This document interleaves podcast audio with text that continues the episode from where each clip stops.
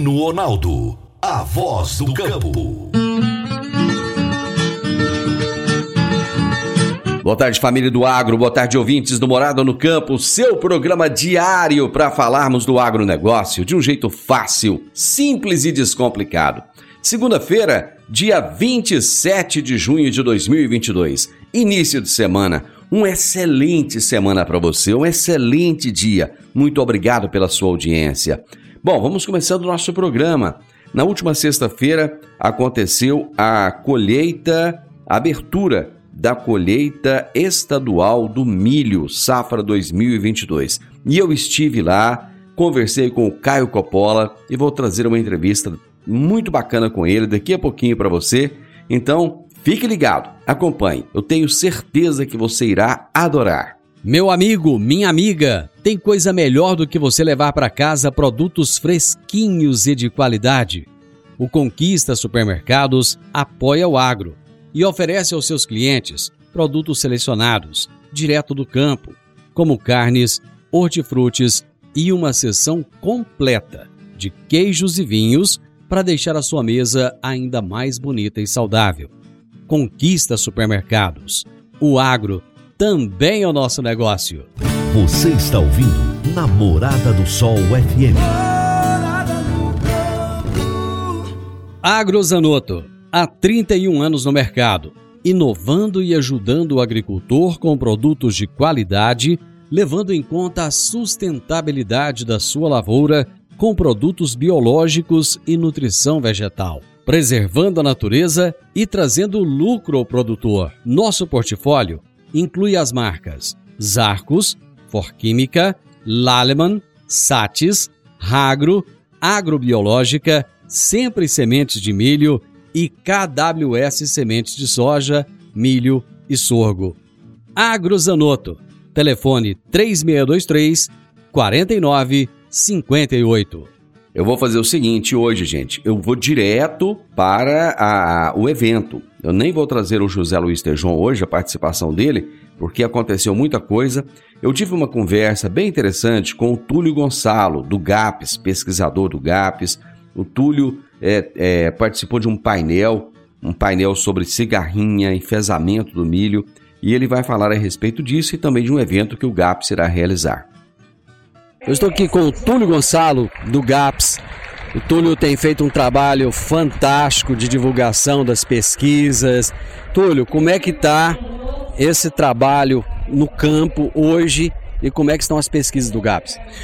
Divino, muito obrigado pela oportunidade. O, o, o a pesquisa você sabe que não para, né? A gente responde uma pergunta, vem 10 em seguida. Graças a Deus que eu estou empregado por isso, né?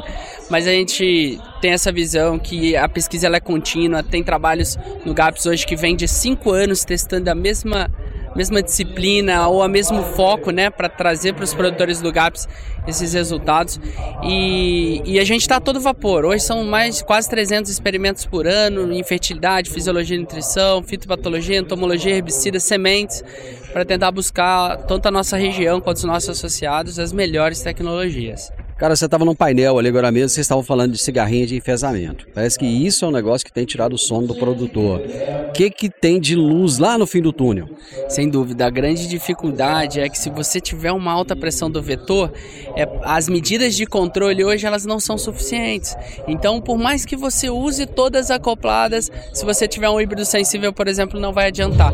Por isso, isso traz, como o Joel falou, né? O Joel falou, cara, é o que mais me preocupa hoje, desde que eu comecei a plantar, é a tal da cigarrinha.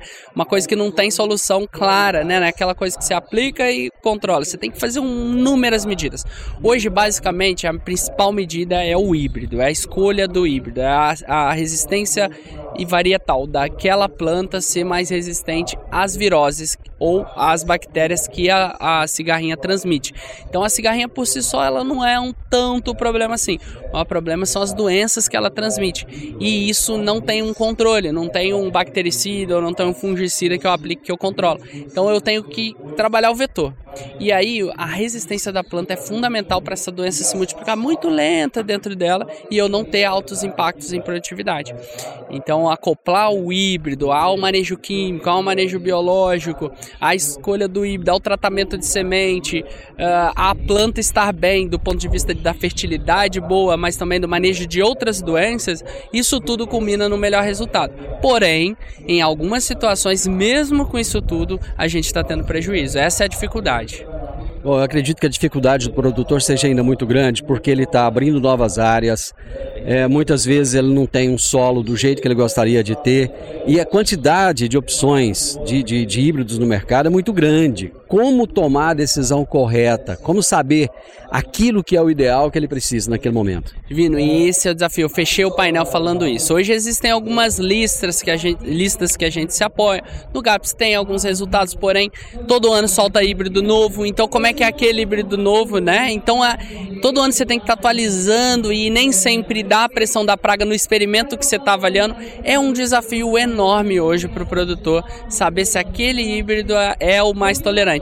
E ainda tem outro agravante essa resistência que ele tem hoje, ela pode ser quebrada no futuro, porque tanto a bactéria quanto fungo vai se adaptando àquele híbrido e aí no futuro ele se torna sensível. Então é um trabalho dinâmico de pesquisa, ano a ano, tendo que comparar, levando, botando no fogo, comparando tecnologias. Hoje a gente tem um experimento lá no CPA do Antônio Carlos Bernardes, onde a gente está comparando lá 28 híbridos dos mais plantados no GAPS mesmo do ponto de vista de saber qual que é mais resistente, mais à frente a gente vai ter esses resultados e com certeza vamos divulgar para nossa região, hein? Vocês têm um evento no GAPS que vem aí logo na sequência, daqui, daqui uns dias. Qual é o, o, o mote, qual é o tema desse evento que vocês vão realizar? Então, é basicamente um manejo de soja e milho. Então ali é focado em biológicos, é focado em fertilidade, é focado em fisiologia e nutrição, manejo de doenças, manejo de praga, manejo de plantas daninhas, bem focado em todo o sistema soja-milho. Cada pesquisador vai trazer o que ele tem de melhor, de mais novo, o filé do filé do resultado para esse evento, que acontece no dia 31 de agosto e 1 de setembro. Ali a gente vai dividir com a nós o, o que o GAPS tem de mais uh, interessante ou de mais atual para que o produtor possa sair no outro dia e decidir implementar na lavoura dele. Não é aquela pesquisa, sabe, Divino? Que você vai fazer para 4, 5 anos, esquece. É coisa que ele pode sair de lá, levar para a lavoura e já começar a implementar.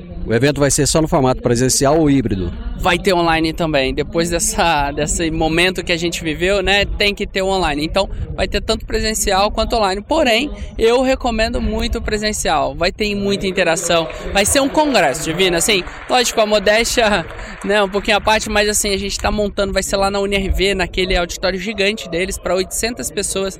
Vamos ter um, vamos ter publicações de artigos, publicações de resumos expandidos lá. Nossos estagiários, a UniRV, a, a Unibras, todas estarão lá apresentando pôsteres também. Então vai ser, nós queremos levar um congresso, o maior evento aqui para Rio Verde, se Deus quiser, e com seu apoio, com o apoio dos nossos produtores, nós conseguiremos. Não precisa de ter modéstia não, porque o GAPS não faz nada menos do que excelente. Sucesso para vocês desse evento. Não pare de fazer no Instagram, não, viu? Eu sei que dá um trabalho danado, mas é que lá acaba ajudando muito. Obrigado. Obrigado, meu amigo, e parabéns pelo trabalho, pela oportunidade da gente estar aqui. Eu sou seu fã, você sabe. Muito obrigado. Foi esse então meu bate-papo com o Túlio. Eu vou fazer o seguinte, eu vou para o intervalo agora e eu volto já já com a minha entrevista com o Caio Coppola. Divino Ronaldo, a voz do campo. Divino Ronaldo, a voz do campo. Produtor Rural Está na hora de fazer os fungicidas no milho. A aplicação aérea pode trazer rentabilidade de cerca de 8 sacas a mais por hectare. Aplicação rápida e sempre nos melhores horários.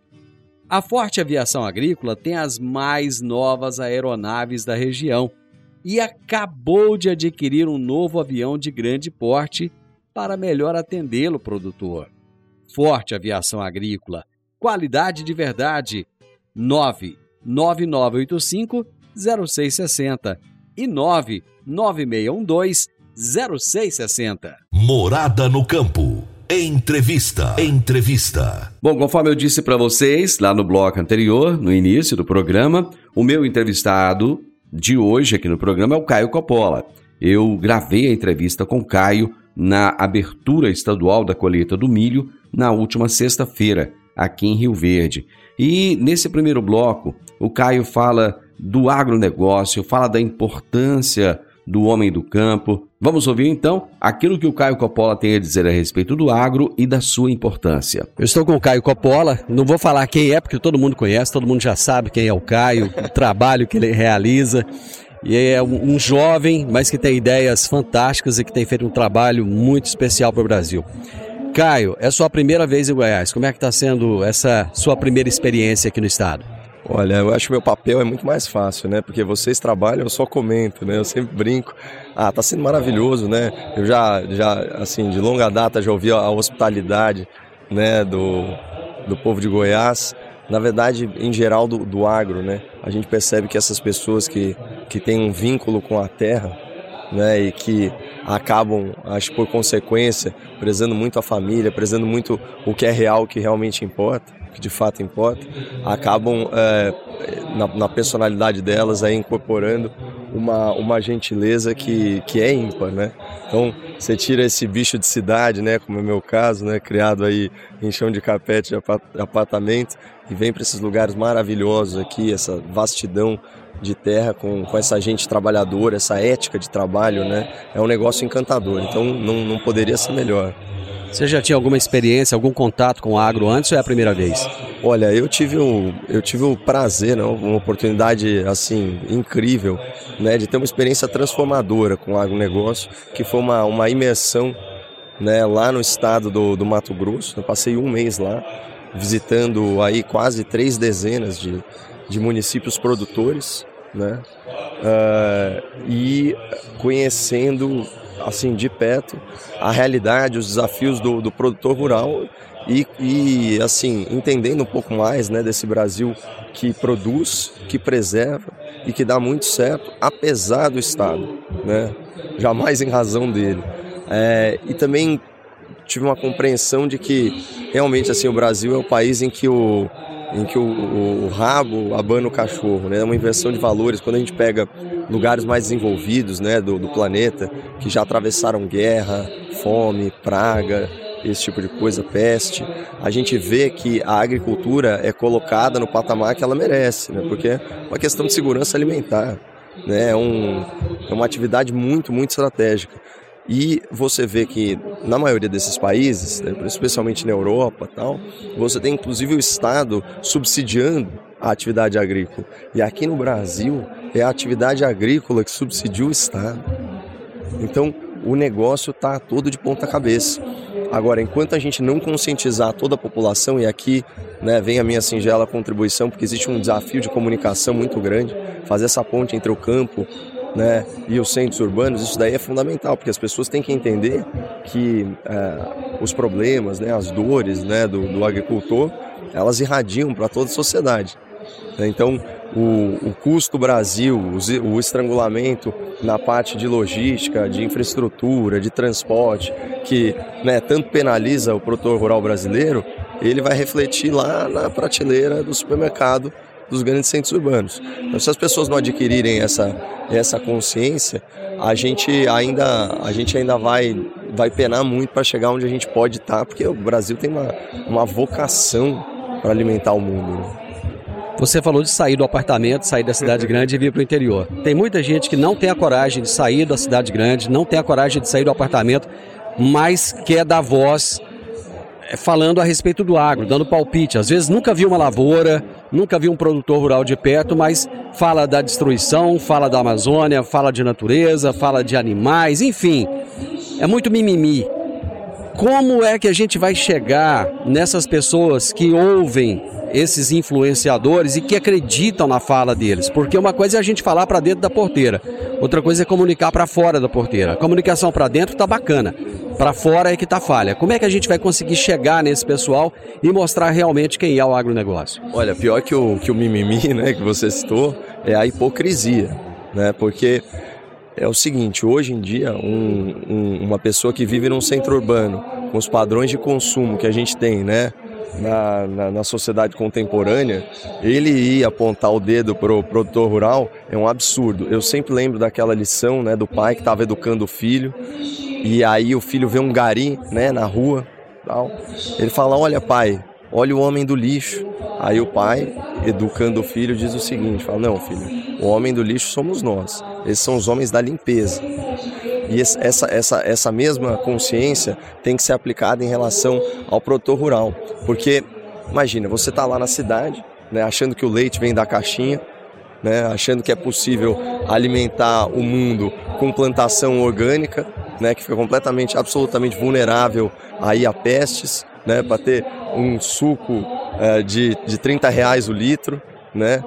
Então, é, é, é, preciso que as pessoas tenham mais, mais consciência sobre a realidade das coisas, inclusive, né, eu estava vendo, tem vários agrônomos de renome aqui no evento, é, uma pesquisa da, da Exalc, né, da Escola Superior de Agronomia, lá da USP, mostrando o, a quantidade de sequestro de carbono no, no, na forma mais comum de plantio né, no centro-oeste brasileiro, o plantio direto, safra de soja, safrinha de milho, né, que é o caso aqui, estamos aqui celebrando a colheita do milho, é 1,6 tonelada de carbono por hectare plantado. Porque, obviamente, como é plantio direto, você fica com a palha né, da plantação para a cultura seguinte. Então, o que isso significa? A gente está falando de tirar da atmosfera um gás do, do efeito estufa, né? Então, a gente está falando que, basicamente, o, o, o produtor em escala ele está contribuindo para a purificação né, do ar brasileiro, da América do Sul, do planeta por extensão, e também para o arrefecimento da temperatura. E, inclusive, plantações mais do que alguns biomas, como, por exemplo, é o caso do bioma predominante aqui em Goiás, que é o Cerrado. Então, você vê, sendo acusados né, de serem grandes vilões do meio ambiente, mas estão aí sequestrando carbono.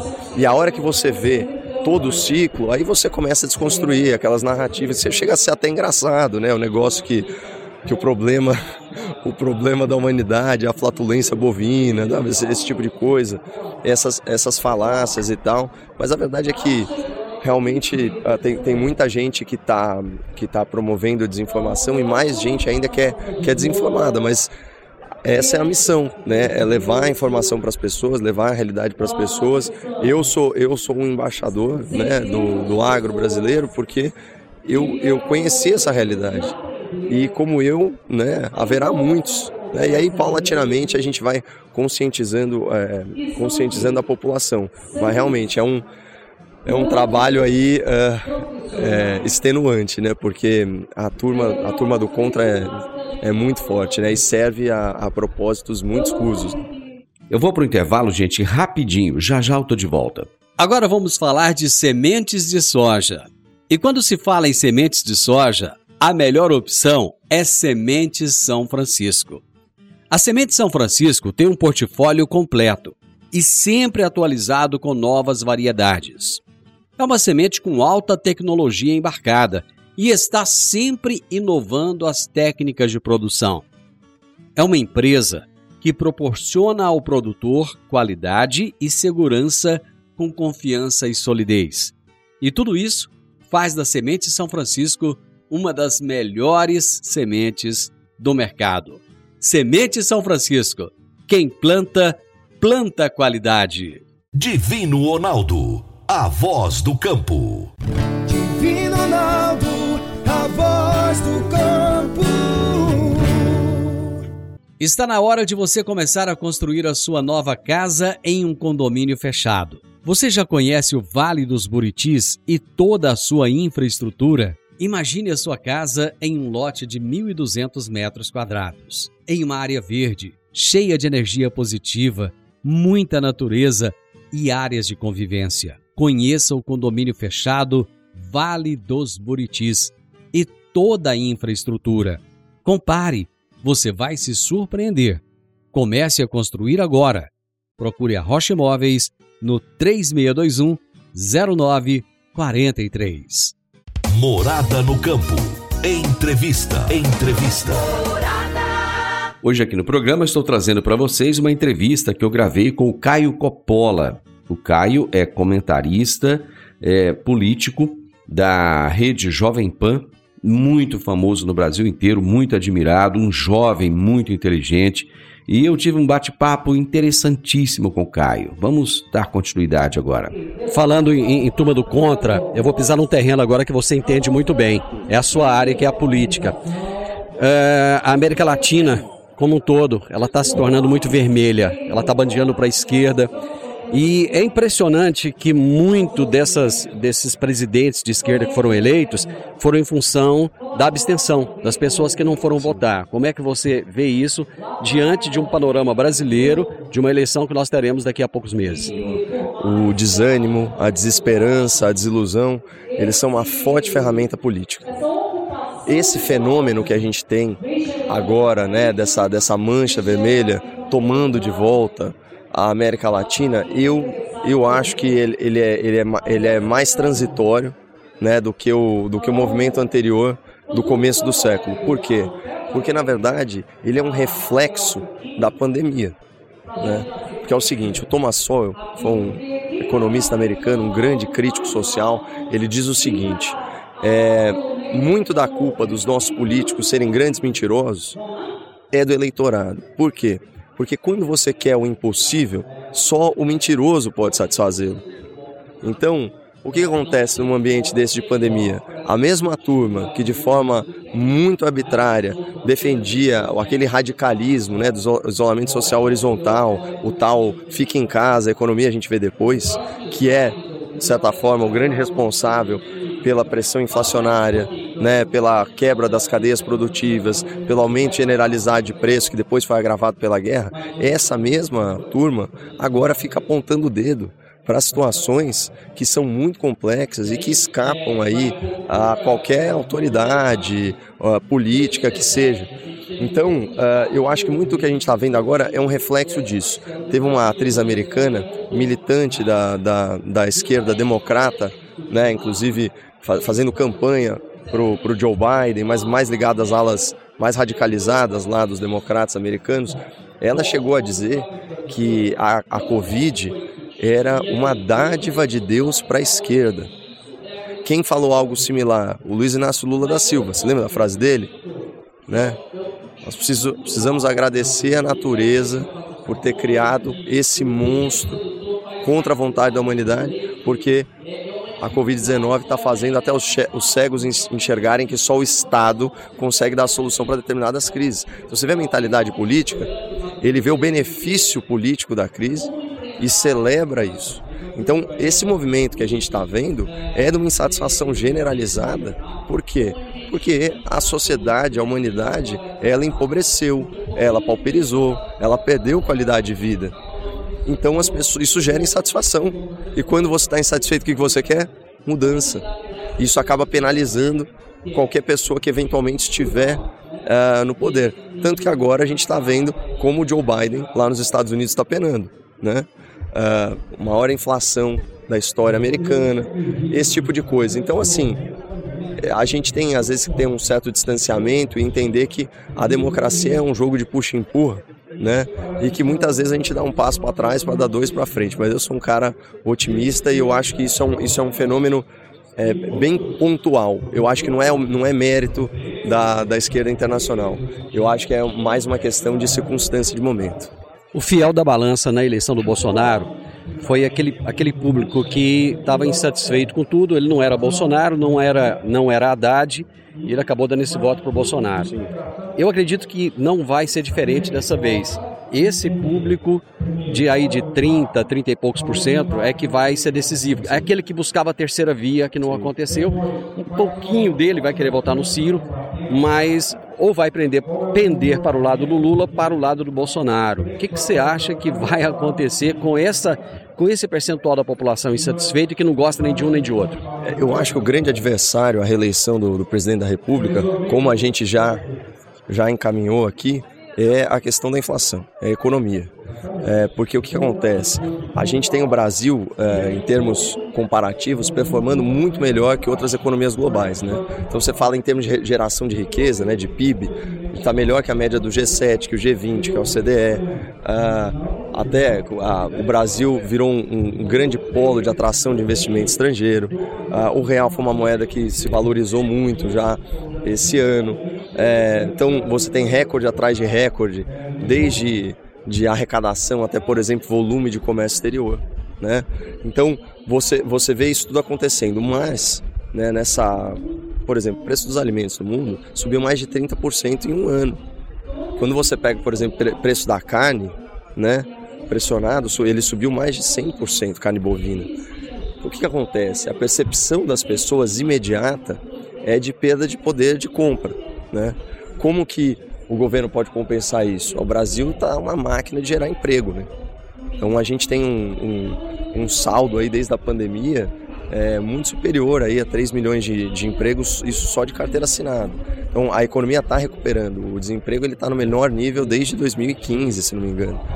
Ah, então assim, é torcer para a coisa continuar seguindo nesse sentido e as pessoas adquirirem uma certa consciência de que o problema, ao contrário do que estão falando, não é um problema localizado, né? é um problema global. E entender que os países que estão sendo governados pelo projeto político da oposição eles estão indo de mal a pior. De quem que eu estou falando? Estou falando de Venezuela, estou falando de Argentina, principalmente. Né? A gente está vendo o que está acontecendo nesses lugares, né? Mas aí, de novo, é um desafio de comunicação. Bom, só para a gente finalizar, eu sei que você tem uma, uma palestra aí daqui a pouco. Agro e política. O agro está indo bem porque o governo, de certa forma, começou a priorizar e a valorizar esse trabalho do produtor rural. Caso a esquerda venha ganhar no Brasil, o que, que você acha que pode vir a acontecer com o agronegócio? Você acabou de falar da Argentina, acabou de falar da Venezuela, países em que o agronegócio não é priorizado. Na semana passada, na última segunda-feira, um grupo de empresários fez uma reunião com Lula, inclusive estava lá a, a, a presidente da Sociedade Rural Brasileira. E no final todo mundo aplaudiu o Lula, inclusive ela. O que, que você acha que pode vir a acontecer com o agro caso a esquerda ganhe as eleições? Olha, em primeiro lugar, existe uma diferença simbólica que é muito importante. Esse talvez seja o primeiro governo que não coaduna com a, a criminalização do agro. Ou seja, não é um governo que enxerga o produtor rural como capitalista malvadão do campo, né, explorador, extrativista e responsável ambiental. Então, isso é uma diferença fundamental. É um governo que tem uma abordagem diferente em relação à propriedade. Então por que, que você não vê tanta invasão? Já parou para refletir sobre isso? Por que, que não tem tanta invasão dos movimentos sem terra e tal? Porque, obviamente, está sendo feito um trabalho de regularização fundiária né? e de assentamento que uh, dispensa esse tipo de ação violenta que acaba tendo e tal. É uma mudança sensível. Né? Outra coisa, o Lula tem tido algumas declarações muito infelizes, né? Falando é, é, em, uh, da, que não é necessário plantar é, como é que é? Nós, a gente não precisa plantar tantas coisas desnecessárias. Que, assim, vale, eu, eu gostaria de perguntar, que, que, eu gostaria que ele se aprofundasse né, nesse, nesse, nesse tipo de raciocínio. Mas o, o problema da esquerda é o seguinte: o produtor rural tem que tomar muito cuidado com gente que vilaniza o lucro, que vilaniza o mérito, né? que, uh, que trabalha esgarçando o tecido social com base é, no fomento a ressentimentos, a tensões entre classes, entre segmentos, entre perfis identitários. Isso necessariamente acaba se voltando contra a gente de uma forma ou de outra. Né? Agora, para mim, de verdade, como a gente disse no começo, o agro é um, é um, é uma atividade, principalmente por causa da ética de trabalho do produtor rural, que se ele for deixado em paz, ele prospera. Né? Que é aquele negócio assim, olha, se o governo não for, não for ajudar, pelo menos que não atrapalhe. Se com isso a gente já tem meio, meio caminho andado. Mas se Deus quiser, a gente não vai ter esse, esse retrocesso aí no país e, e seguiremos, seguiremos avançando aí sempre né, colocando a liberdade como, como norte para as políticas públicas. Caio, sucesso para você. A minha geração e a sua geração precisa de pessoas como você, de vozes como a sua, que acabam trazendo luz a muita coisa ruim que tem nesse mundo de hoje. Muito obrigado, sucesso. Eu só tenho a agradecer a gentileza das palavras. Fique com Deus, espero que goste aí da, da, da palestra aqui. Da... Valeu. Eu vou fazer mais um intervalo. Já já eu volto. A Park Education apresenta o curso de inglês Club Agro. Curso de inglês com ênfase em comunicação oral, voltado para profissionais do campo que querem rapidamente se beneficiar de um mundo globalizado e conectado. Neste curso, você aprende o vocabulário do mundo agro, além de conhecer e praticar o discurso corporativo e do campo. Você também desenvolve a habilidade de falar sobre tarefas relacionadas à agricultura e agronegócio que seriam comuns em ambientes gerais de trabalho. Adicione valor ao seu currículo e à empresa da qual você faz parte. Park Education, Rua Costa Gomes, 1426, Jardim Goiás, ao lado da lotérica. WhatsApp 99284 6513 9 9284 6513. Divino Ronaldo, a voz do campo. Divino Ronaldo, a voz do campo. Você que é empresário e tem dificuldades para controlar os seus recebimentos, fique tranquilo. O Cicobi Empresarial tem a solução. Com o app Cipag do Cicobi Empresarial, você tem todos os seus recebíveis controlados na palma de sua mão. E mais, pelo Epicipag, você administra suas vendas e visualiza seus recebimentos direto do celular, de onde você estiver. E se precisar de capital, você pode antecipar os seus recebíveis direto pelo Epicipag e é rapidinho. Epicipag do Cicobi Empresarial é fácil, ágil e faz toda a diferença. Morada no campo. Entrevista. Entrevista. Eu trouxe para vocês aí nos blocos anteriores o meu bate-papo com o Caio Coppola na abertura estadual da colheita do milho safra 2022 que aconteceu na última sexta-feira. Bom, para você que não teve a oportunidade de estar lá e de ouvir a palestra do Caio, ou para você que quer é, ouvir alguns momentos dessa palestra que aconteceu, que foi sensacional. Foi uma hora de bate-papo com produtores rurais, com profissionais, com todos que estavam ali presentes. Eu vou trazer algumas, alguns dos principais pontos que o Caio abordou. O primeiro deles, que eu vou trazer para vocês aqui agora, é uma comparação que ele faz em relação à preservação da natureza. Como é que é no Brasil e na Europa, especialmente na França. Ele fez um paralelo entre o Brasil e a França em termos de preservação das florestas. O Brasil tem dois terços da sua área de cobertura vegetal nativa, né? nessa infinidade de biomas, né? essa riqueza uh, natural que a gente tem. Dois terços. Vocês fazem ideia quanto que é na França de cobertura vegetal nativa? 3%. Três, a área de florestas é muito maior, mas é tudo reflorestamento, porque as espécies que são endêmicas, eles usaram para outras coisas, eles usaram para fazer móvel, eles usaram para gerar energia, calor, esse tipo de coisa. Então o que acontece? Houve um amplo reflorestamento na Europa, na ordem aí de 20, 25, às vezes até 35% do território, mas não são aquelas espécies né, que são as espécies naturais. Então ele troca né, as plantas de folhagem mais, mais, mais ampla, mais aberta, vai plantar um monte de conífera, como se a gente saísse por aí contabilizando a nossa, a nossa área de eucalipto. Nesse ponto da palestra, o Caio aborda um tema muito importante, que é a questão educacional. O quanto o material escolar traz informações erradas sobre o agronegócio e o quanto a ideia distorcida de Marx a respeito das lutas de classe traz cada dia mais preconceito contra o agronegócio e coloca as pessoas umas contra as outras. Se vocês chegarem na casa de vocês, né, nos seus filhos, uh, nas suas filhas, seus netos, suas netas, e olharem o material didático deles, vocês acham que vai estar tá escrito lá defensivo agrícola ou agrotóxico? Gente, pelo amor de Deus, estamos aqui, Rio Verde, município produtor. As nossas crianças estão aprendendo a palavra errada porque não são sinônimos, eles têm uma carga semântica diferente.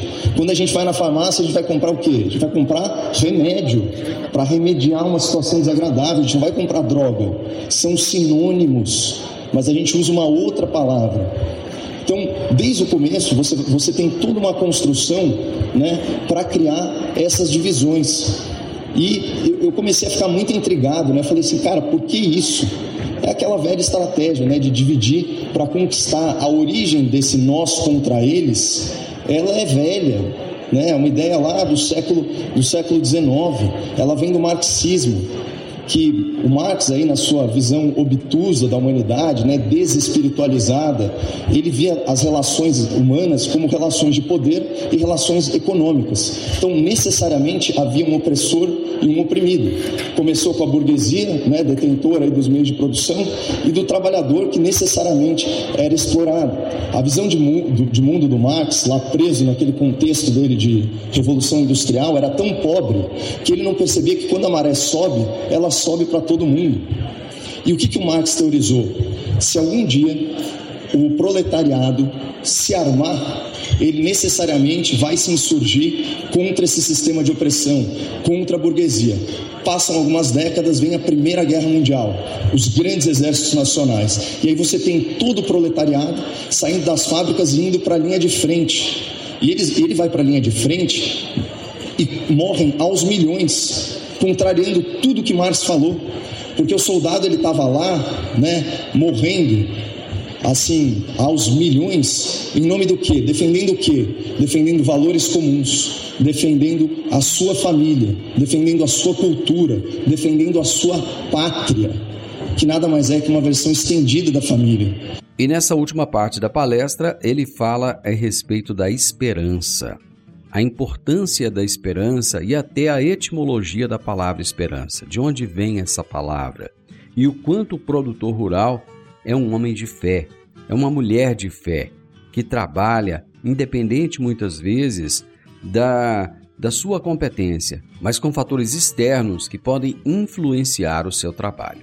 O, o agricultor, literalmente, é um cara de muita fé, muita fé.